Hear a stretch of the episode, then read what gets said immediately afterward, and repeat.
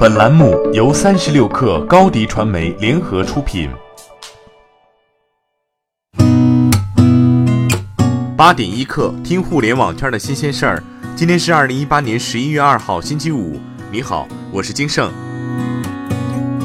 百度世界大会昨天召开，百度总裁张亚勤与沃尔沃汽车集团总裁汉肯·塞缪尔森共同宣布。沃尔沃汽车集团正式与百度达成战略合作，成为百度第一个深度定制联合开发 L 四级自动驾驶量产乘用车的国际汽车品牌。而百度则是沃尔沃汽车在中国第一个展开此类合作的国际合作伙伴。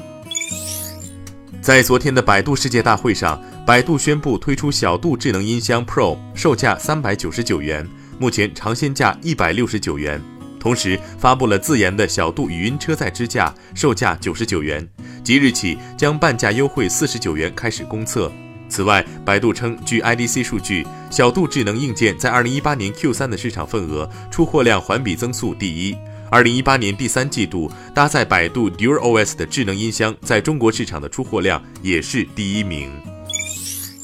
在腾讯合作伙伴大会上，企鹅号发布了 TOP 计划，拿出五十亿资金、一百亿流量，培养一万名有潜力的创作者，主要聚焦三大方向：定制短视频方向，未来有一万条的体量规划；偶像达人计划，培养百万、千万粉的偶像达人；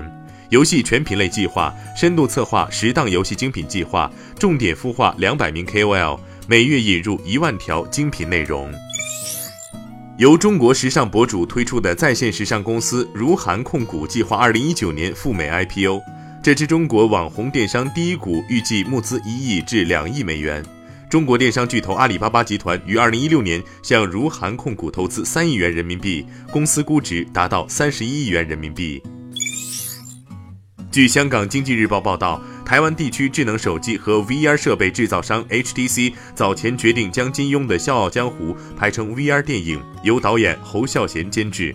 HTC 上个月公布取得《笑傲江湖》的 VR 电影翻拍版权，预计二零一九年正式开拍，由导演侯孝贤等监制，联合赵德胤等五位华人导演开拍《笑傲江湖》VR 电影，并计划打入国际影展参赛。马斯克说，下一代 Summon 功能将能够导航自己的停车场，找到一个停车位，甚至阅读停车指令的标志，全程不需要人的干预。该愿景明年有可能实现。据 Electric 报道，迄今为止，Summon 一直在使用特斯拉车辆周围的超声波传感器进行定位。凭借其对自动驾驶仪神经网络的最新更新，特斯拉推出了一套计算机视觉系统，该系统已部署在汽车周围的所有八台摄像机上。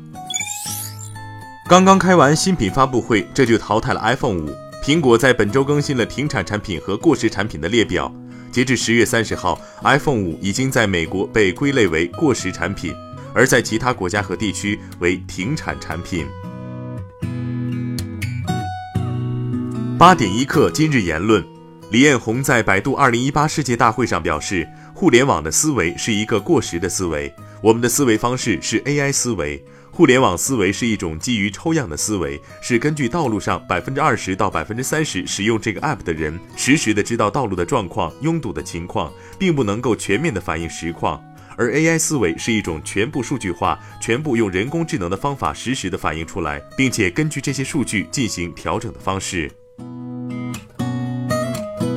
好，今天咱们就先聊到这儿，更多精彩内容就在三十六个 app 音频频道。责编：彦东，我是金盛，八点一刻。咱们下周见。